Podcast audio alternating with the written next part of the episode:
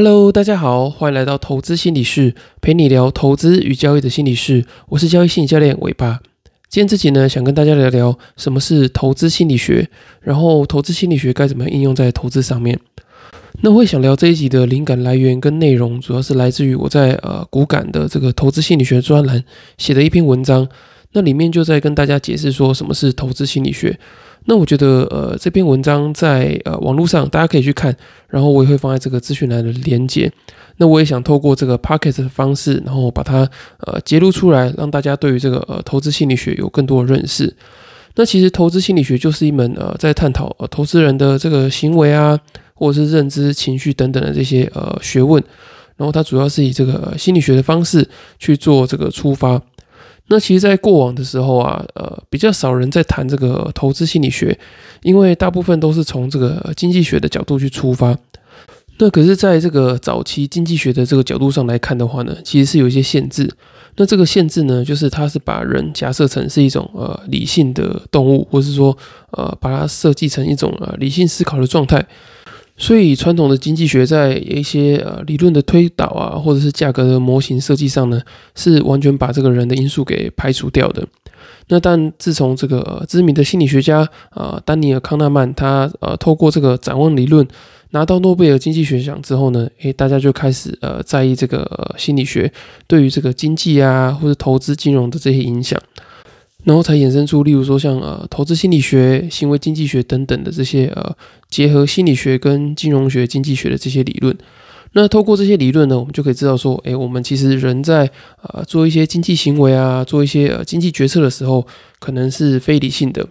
那这些非理性的决策呢，可能是源自于不管是呃恐惧啊、贪婪，或者是我们常见的一些呃认知上的一些陷阱或是偏误。那透过这些呃。不理性的这些思考状态呢，哎，就会干扰到我们一些呃预期中比较理性的决策。那你可能会好奇说，哎，这个投资心理学到底主要是在研究什么？那我觉得可以主要分成两大类。那第一类呢，就是研究这个呃群体的心理学。群体心理的研究呢，就像呃市场价格的这些变化啊，或者说呃整个市场供需的状况等等的，就是你会研究一个整体的市场氛围。那个体心理的部分呢，你就会研究呃个人的可能心理状况的变化，怎么导致他的这个决策，或者是说呢，会去分析说他在决策过程中的这些心理的历程。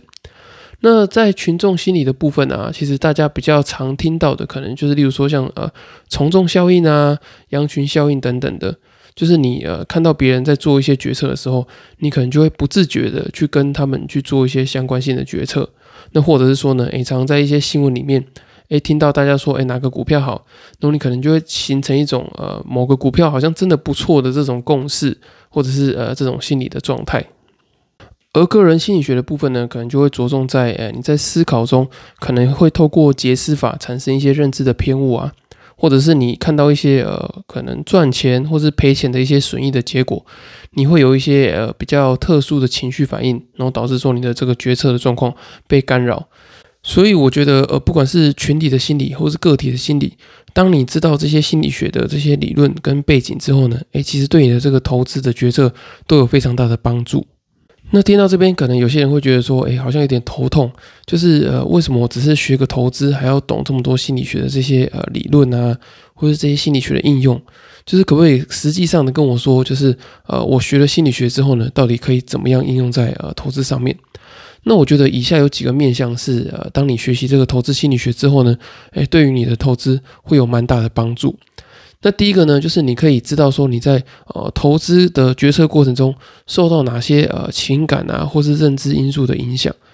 因为像有些人他可能会有一些呃可能确认偏误啊，或是过度自信的状况。当他呃持有一档股票的时候呢，他就会可能很刻意的去收集一些呃好的消息啊，来喂给自己一些呃心理的这种安慰的状况。或者是当他连续成功几笔交易之后呢，他就可能就会产生过度自信的状况，让他对于这个风险的意识就会变得越来越弱。所以我觉得，呃，了解这些呃心理的状况之后呢，对你的整个投资的决策过程是有帮助的。那第二个值得学习呢，是当你了解你自己的心理状态之后呢，你在买进、持有或是卖出的时候，哎，你都可以去厘清当下的这个心理状态，对于你做这些呃行动的这些关联性是什么。因为有时候我们可能会受到一些呃像恐惧啊，或是贪婪这些情绪的影响。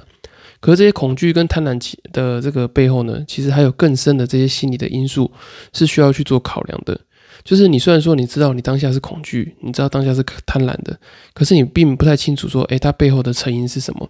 那当你更细的去了解这些成因之后呢，诶，你就比较能够去呃克服说这些情绪对你做这个呃买进持有跟卖出的这个呃干扰是什么。那第三个呢，就是你也可以呃知道说呢，投资人的这些行为跟投资人的这个结果到底有什么样的这个关联性。因为像有些人啊，他在面对风险的时候呢，诶，他的行为就会开始慢慢从这个理性变到非理性的状态。也就是说呢，每个人对于这个风险的敏感度是不一样的。那为什么会有这样的差异呢？就是在于他可能呃原生家庭啊，或者成长经验就告诉他说，诶，你绝对不能去呃接近风险，靠近风险，因为呃当你接近之后呢，可能会产生一个很糟糕的状况。所以透过这个呃心理学的了解呢，你可以知道说，诶，你这个行为背后的这些脉络是什么，是什么样的这些呃成长的历程啊，成长的经验，诶，导致说你呃会害怕去产生呃某个可能是正确的这个投资的行为。我觉得这个了解是非常重要的。那最后一个呢，就是你在这个学习市场心理学的时候呢，也可以让你对于整个市场的呃全貌，就是对于市场的趋势，会有一个更大的了解。因为你会知道说，哎，可能在这个时候啊，大家对于呃这个价格，或者说呃这个买进或卖出的决策，是会感到比较恐惧的。就是你可以察觉到，在价格背后，整个集体市场的一个心理的呃动态啊，心理的状态，这些你的这个感受力会是比较强的。那这种呃，其实这种心理的状态啊，也是一种呃供需状态的这种呃拿捏。所以我觉得，当你能够比较细的去看到说，哦，整个买进卖出背后这些呃心理的历程的时候呢，诶，你对于整个市场心理学啊，或者说等整个这个市场的动态，会有比较更深入，或者说不同面向的这些分析方式。那这集的最后呢，我也想跟你分享一个比较具体，就是说，在这个投资心理学的学习上呢，可以提升你什么样的能力？那我觉得有主要三个能力是你可以透过呃学习投资心理学，然后来改善你的这个交易的状况。那我觉得第一个呢，就是你可以有意识的去避开啊你在投资时会遇到这些认知心理的陷阱，因为我觉得在呃投资决策前中后，其实都会经历过呃不同的这个认知偏误。例如说呢，你可能在呃持有的过程中啊，就会经历我刚刚讲的，就是你会一直去收集这些呃同质性资讯的这个确认偏误。那或者是说呢，你在做这个结果判断的时候呢，诶，你可能会呃忽略掉这个呃几率思考的，可能会有这个呃赌徒的偏误啊，或者是一些呃忽视基本比率的偏误等等的。那当你在这个呃投资的决策的时候呢，你如果没有意识的，就是说你没有一些这种心理学的先辈知识的话，你很能在这个决策的当下去思考到这些事情，所以我觉得这是一种呃后设认知、后设分析的这种呃经验或是知识的累积。那第二个重要的能力呢，就是呃自我控制跟情绪调控，因为我们很难做到像这个机器人的状况，因为有些人可能可以透过这个城市交易的方式去做到这个呃理性的这个时间点下单，或者说呃出场。可是，如果说还是透过这个呃手动下单啊，或者是说你有这个习惯性去调这个城市交易的参数的这种呃习惯的话呢，其实你还是要透过这个自我控制跟情绪调控来达到这个维持交易一致性啊，或者是说呢不要去干扰交易的这个状况。那当你在学习投资心理学之后呢，诶，你的这个呃自我觉察能力就会去提升，你就比较能够去感受到呃你在交易过程中的这些呃情绪的流动啊。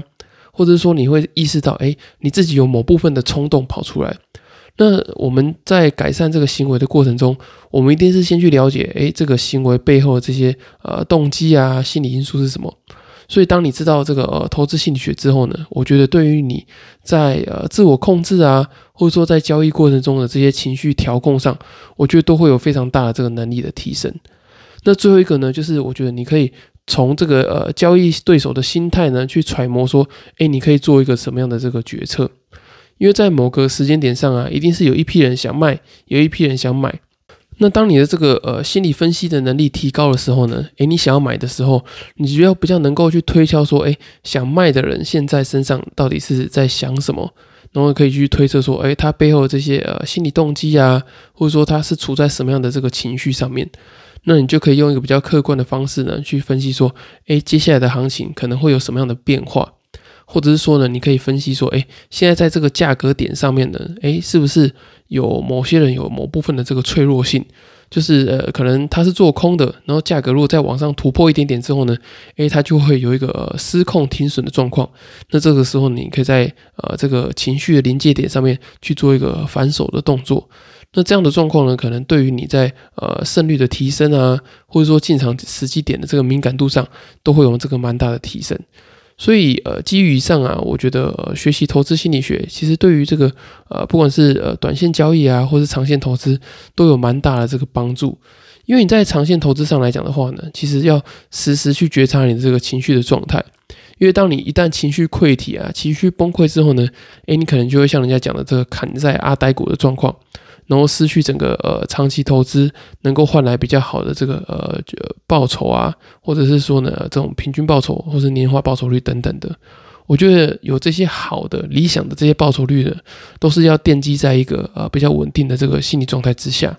所以我觉得投资人应该要学会怎么样去知道自己的这个情绪的状况，然后呢适当去调节自己的这个呃情感，然后呢去做这个冲动的自我控制。那当你学习到这些呃技能，或者说这些自我调试的方法之后呢，哎，相信对于你的这个交易能力啊、交易的分析上，都会有非常大的这个帮助。好，以上就是今天这节的内容。那如果说你想要知道呃整个详细的文章内容的话呢，我会把这个连接，就是骨感文章连接放在资讯栏。那如果说你对于这个呃交易心理学、投资心理学有想要更多的认识的话呢，也可以呃参考我最近刚出版的新书《在交易的路上与自己相遇》。那我在里面呢写下许多我在啊投资跟交易的过程中遇到这些啊心态的问题啊，还有我如何去调试，然后大家也可以知道说，哎，这些背后的这些心理的成因是什么。那如果说你呃想要更专精，或者说更了解自己在呃交易的过程中呢遇到什么样的心理问题的话呢，也欢迎你透过这个资讯的表单去报名这个一对一的呃这个线上交易心理咨询。那我可以帮你呢比较快的去抓到，哎，你在呃交易过程中遇到这些心理的议题是什么？那如果说你没有这个付费的考量的话呢，哎，也欢迎你可以加入我这个讨论。投资心理跟交易心理的这个群组，你只要透过这个资讯栏这个官方账号，然后呢传讯息给我，输入 P S Y，我就可以帮你呃把这个呃群组的链接传给你，然后你可以在里面呃跟大家分享跟讨论你在呃投资跟交易过程中遇到的这些心理的状况啊，或者说一些心得的分享，都可以在里面做一个这个交流。